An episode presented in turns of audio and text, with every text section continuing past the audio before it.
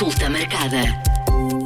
Esta semana, na consulta marcada, falamos sobre a importância de saber ler os rótulos dos alimentos. Uma conversa com o Rafael Vasconcelos. Olá, Rafael. Vamos então falar sobre esta tarefa que parece básica do dia a dia, mas eh, o que acontece é que nem sempre nós eh, ou temos tempo ou sabemos de facto ler bem os rótulos do, dos alimentos. Isto com implicações para a nossa saúde. Olá, Mónica, é verdade. Eh, realmente a alimentação faz parte do nosso dia a dia e reflete diretamente no nosso estado nutricional, nas doenças crónicas que podemos conseguir prevenir ou até controlar através da alimentação e depois na qualidade de vida. Uh, e esta parte dos rótulos, aquilo acaba por ter, os rótulos acabam por ter muita informação, incluindo os ingredientes, declaração nutricional, as porções, as datas limite e algumas alegações de saúde, inclusive. E, portanto, é importante conseguirmos descodificar um bocadinho esta informação e utilizá-la a nosso proveito da melhor forma para para a nossa qualidade de vida. Eu penso que eh, é geral a quase todas as pessoas. A primeira informação que nós vamos eh, consultar nos rótulos são os prazos de validade. Sim, uh, os prazos de validade não são todos iguais e a maioria de nós, infelizmente, não sabe a diferença. E porquê é que isto nos deve preocupar? Não só por questões financeiras, não faz sentido com a inflação que temos vivido, estarmos a ter custos extras para comida que depois é desperdiçada, mas também por questões ambientais, porque foram recursos que foram gastos na produção de alimentos que depois resultarão em lixo e ficarão acumulados. Para termos uma noção da dimensão deste problema, para cada português, nas nossas famílias, nas nossas casas, nós desperdiçamos em média mais 60 quilos de comida eh, anualmente, comparado com o resto da população europeia. Portanto, é realmente um problema que nós temos que atacar. E, então, só para simplificar, nós temos tipicamente dois tipos de datas nos nossos rótulos. Isto vem da legislação europeia, portanto é uniforme a nível europeu e terá que ser cumprido pelos produtores de comida. Temos tipicamente uma data de limite de consumo, aquilo que nós vemos que é consumir até. Isto é usado em alimentos que estragam de forma mais fácil, como iogurte, leite, queijo. Tipicamente diz-nos um dia e um mês e esses rótulos, essas datas são importantes de cumprirmos. Uh, são realmente alimentos que são mais sensíveis e, portanto, têm que ser bem armazenados e consumidos, idealmente, até aquele, até aquele dia. Depois temos uma data de durabilidade mínima. Isto é o consumir de preferência. Pode ser antes de um dia ou de um mês, ou até ao fim de um mês ou de um ano, ou alguns até só dizem mesmo o ano, no caso dos alimentos com uma duração de as conservas com duração superior a, a 18 meses. As conservas, as compotas, aqueles alimentos que podem ficar na nossa dispensa durante mais tempo. E sempre que houver dúvidas se um alimento ainda está em boas condições, há aqui uns testes que podemos fazer. Podemos olhar para a sua cor, para o odor, para a textura, para o sabor. Até houve um lema recentemente que era observar, cheirar e provar. Portanto, eh, vemos se o alimento se tem algum sinal de bolor, nesse caso devemos descartá-lo, se tiver alguma película viscosa, no caso das carnes, dos peixes, nesse caso devemos proteger a nossa saúde e descartá-lo o quanto antes. Também se tiver um odor fora do normal, desagradável ou uma cor diferente do habitual, também devemos uh, tomar essa medida. E por fim, a questão do sabor. Há sempre essa possibilidade de experimentar um bocadinho e ver se uh, o sabor está diferente do habitual, se está mais ácido, mais amargo, e nesse caso também uh, devemos descartá-lo.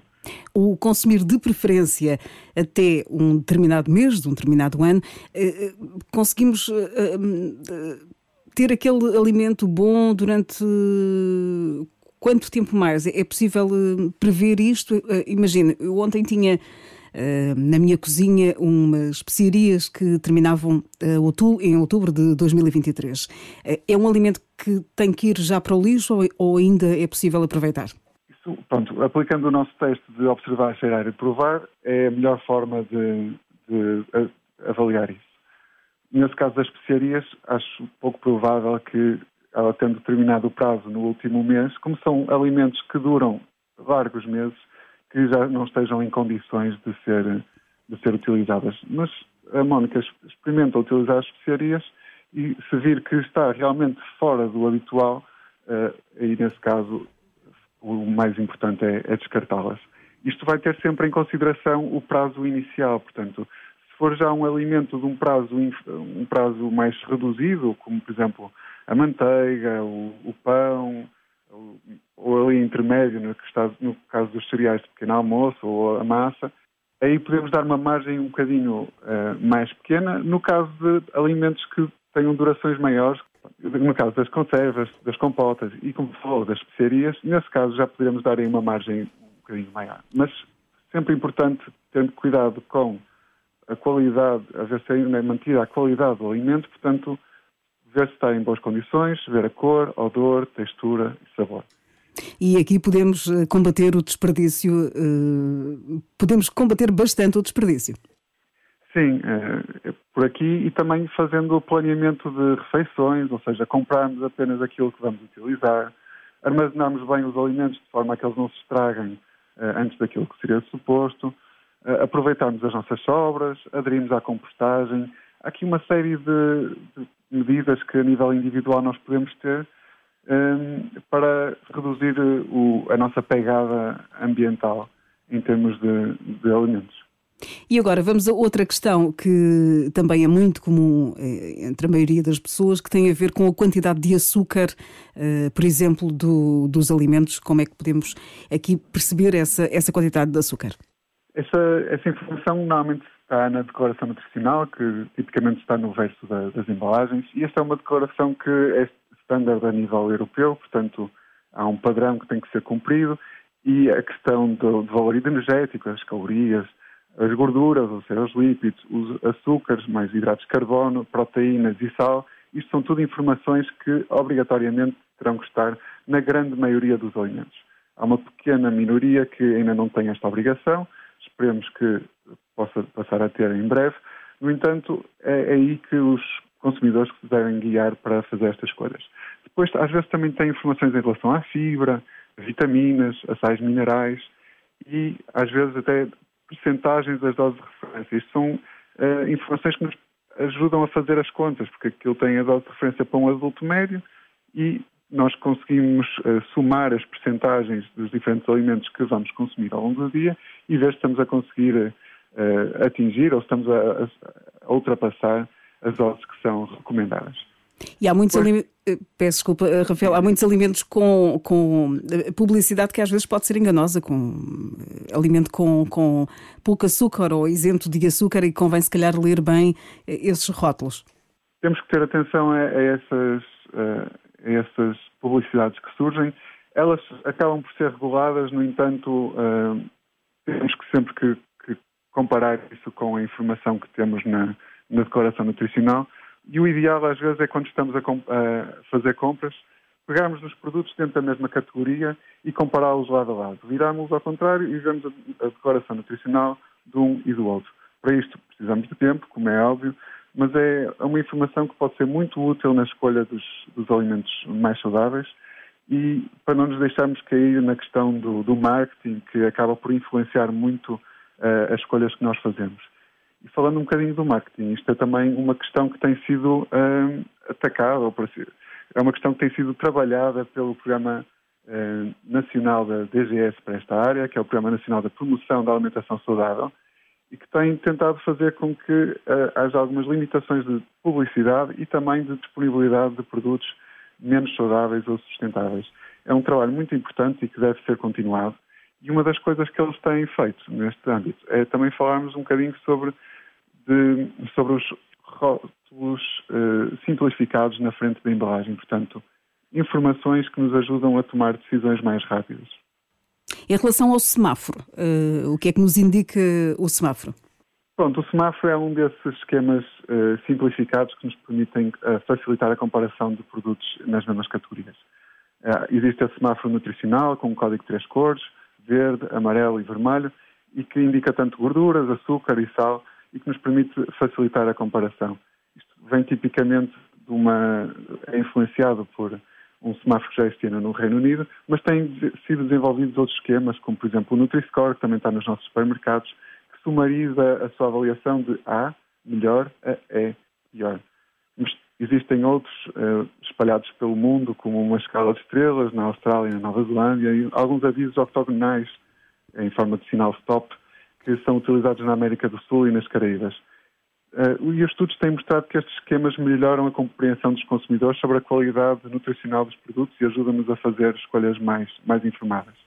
Mas temos que ressalvar uma coisa, é que se cada marca tiver a sua escala, lá se vai a facilidade em comparar. Portanto, tem havido aqui alguma, algum interesse por parte da Comissão Europeia em que seja adotado um esquema harmonizado, igual em toda a União Europeia. Isto porque temos uma livre circulação de bens e, portanto, é importante que seja definida um esquema uh, igual para todos os países da União Europeia. Seja com base em estudos científicos, inquéritos e consulta também às partes interessadas.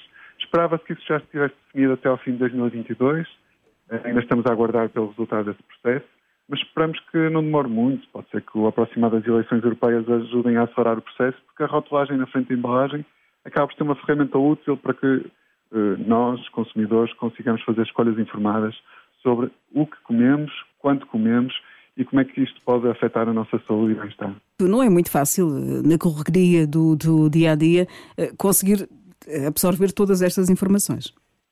Não, por isso é que esta informação simplificada nos, nos irá ajudar a comparar quando temos produtos da mesma categoria mas sempre que tivermos dúvidas maiores, temos sempre a possibilidade de recorrer ao, ao rótulo da declaração nutricional, virarmos ao contrário e aí teremos informações mais detalhadas. Isto devem ser informações que se devem complementar, devemos usá-las em conjunto para fazer as escolhas, as melhores escolhas alimentares para nós e para as nossas famílias. E tenho sempre que ressalvar que quando houver dúvidas mais específicas sobre saúde, devem-se consultar os profissionais habilitados para tal e no caso da alimentação, os nutricionistas são um recurso valioso na melhoria dos hábitos alimentares. Na minha casa eh, tenho alguém com uma alergia alimentar e, portanto, uma das informações que procuro sempre são produtos com vestígios de. Uh, e, e, todas as pessoas que tenham, que estejam na mesma situação, uh, isto é muito relevante e pode implicar aqui uh, problemas sérios de, de saúde. De facto, Mónica, isto é uma, parte muito importante da, da informação que, com, que, é incluída nos nossos, nos nossos alimentos, que é a questão dos ingredientes e dentro dos ingredientes que sejam destacados aqueles que são comumente provocadores de alergias ou de intolerâncias, sejam cereais, ovos, leite, amendoins, frutos de casca rija, soja, peixe, crustáceos, etc. Eh, eles tipicamente surgem ou a negrito ou com maiúsculos nas, nas listas de ingredientes, por vezes até existem alguns símbolos eh, mais utilizados na questão de, de, da doença celíaca, que permite facilmente identificar uh, a presença destes ingredientes que poderão causar malefícios para a nossa saúde. Para, caso tenhamos alergias alimentares, tipicamente causam urticárias, inchaços, dificuldades respiratórias ou até podem causar situações mais graves de anafilaxia, mas também as intolerâncias, que podem causar alterações no sistema digestivo e que causam inchaços, gases, diarreias ou náuseas. É importante que estas informações estejam bem visíveis e, felizmente, a regulamentação europeia eh, passada na última, na última década já tem isso previsto, de forma a que sejam protegidos os consumidores quando vão fazer as suas escolhas. Rafael, vamos finalizar com uma mensagem uh, para as pessoas que não estão muito atentas ou não, não, pensaram muito na importância de ler os rótulos dos alimentos e que, se calhar, depois desta conversa, uh, vão pensar um pouco mais sobre isso. Portanto, a alimentação adequada e saudável eh, fornece todos os ingredientes para o nosso bom funcionamento, sem excessos ou deficiências. Se nós fugirmos disso, podemos ter problemas como excesso de peso, obesidade, diabetes, hipertensão, doenças cardiovasculares até cancro. Em Portugal, dietas pouco saudáveis levam à morte de mais de 13 mil pessoas ao ano e à perda de 240 mil anos de boa saúde. Existe uma grande porcentagem da população portuguesa com excesso de peso e obesidade. E, portanto, é importante que nós utilizemos esta informação que nos que está disponível, que temos acesso nos supermercados e utilizemos da melhor forma para nós. Seja a nível de prevenir potenciais alergias ou intolerâncias, seja a nível de fazer escolhas acertadas em termos de equilíbrio nutricional, seja também em termos de sustentabilidade do nosso planeta. Portanto, é importante que os portugueses tomem escolhas informadas e que cuidem tanto da sua saúde como do seu bem-estar. Consulta marcada.